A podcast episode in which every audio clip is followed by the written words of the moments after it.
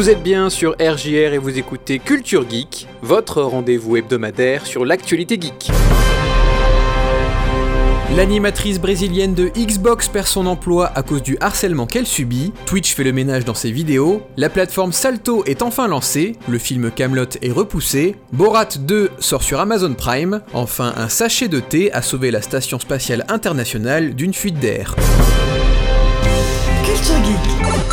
Valentin sur RJR. Cela faisait à peine deux mois que Isadora Basile était l'animatrice de la branche brésilienne de Xbox. Depuis qu'elle a annoncé son nouveau poste début septembre, elle a subi toutes sortes de harcèlements de la part de la communauté du jeu vidéo, allant jusqu'aux menaces d'agression, de viol et de mort. Microsoft a finalement décidé de se séparer d'elle, en précisant que le licenciement de l'animatrice n'était pas lié aux vagues de harcèlement qu'elle subit. Pour Isadora, c'est tout le contraire, le harcèlement de la communauté est grandement responsable de sa perte d'emploi. De son côté, Microsoft affirme que ce licenciement fait partie d'un plan stratégique plus global, fermer les branches locales pour mettre en avant le portail Xbox Wire comme la seule source d'information officielle. Sur Twitch, les streamers ont pour habitude d'habiller leurs vidéos avec de la musique. Malheureusement, dans la majorité des cas, les streamers utilisent des titres protégés sans payer les ayants droit, Twitch s'est engagé à faire respecter le DMCA et depuis cet été, elle a décidé de durcir sa politique à ce sujet. Le 20 octobre, la plateforme a directement supprimé des vidéos dans lesquelles des morceaux de musique étaient utilisés illégalement. En outre, des milliers de streamers ont reçu des avertissements pour violation de droits d'auteur et pour les prévenir des sanctions envisagées en cas de récidive. Cette dernière vague est plus importante que celle connue par le passé. De nombreux streamers ont préféré supprimer des années de contenu par précaution pour éviter que leur chaîne ne reçoive le blâme de trop.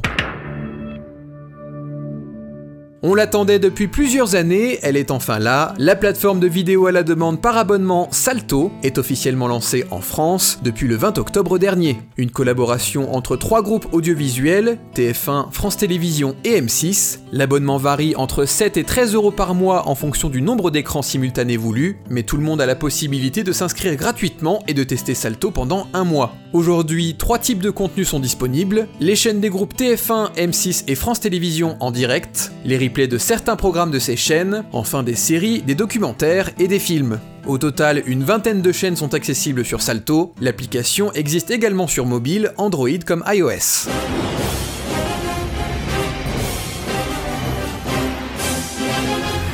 La sortie du film Camelot est reportée à cause du coronavirus. Prévu pour le 25 novembre, l'ajournement est désormais sine autrement dit sans date ultérieure fixée. Alexandre Astier et SND restent résolus à présenter ce film au public, dans les meilleures conditions dans les salles de cinéma, énonce un communiqué de presse diffusé sur Twitter.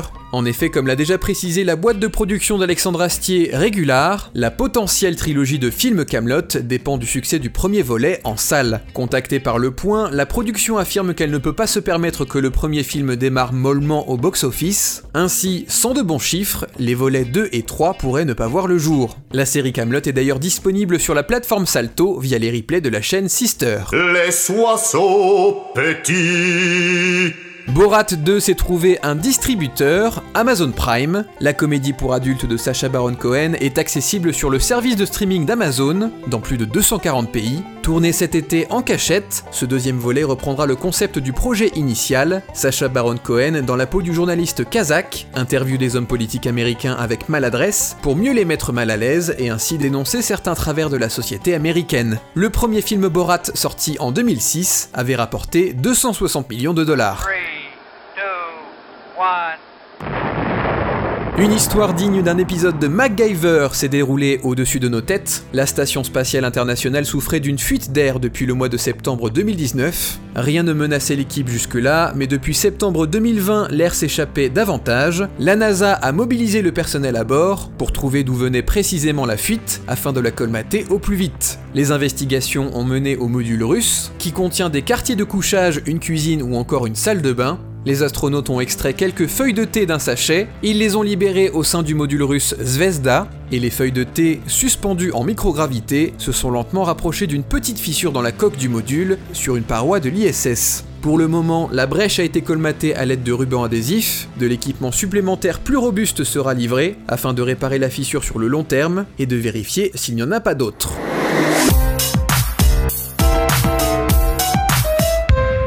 Enfin, les microphones Blue Yeti X lancent une édition spéciale World of Warcraft à 200 dollars. Des runes de l'univers de Blizzard sont gravées sur la base, on peut choisir la couleur d'illumination, bleu pour l'Alliance ou rouge pour la Horde. L'application Blue Voice vient avec le micro, avec tout un tas de présélections pour modifier votre voix, notamment dans le style de Warcraft, sans oublier toute une bibliothèque de sons tirés du jeu. Quant à moi, je vous dis à la semaine prochaine, et d'ici là, amusez-vous bien.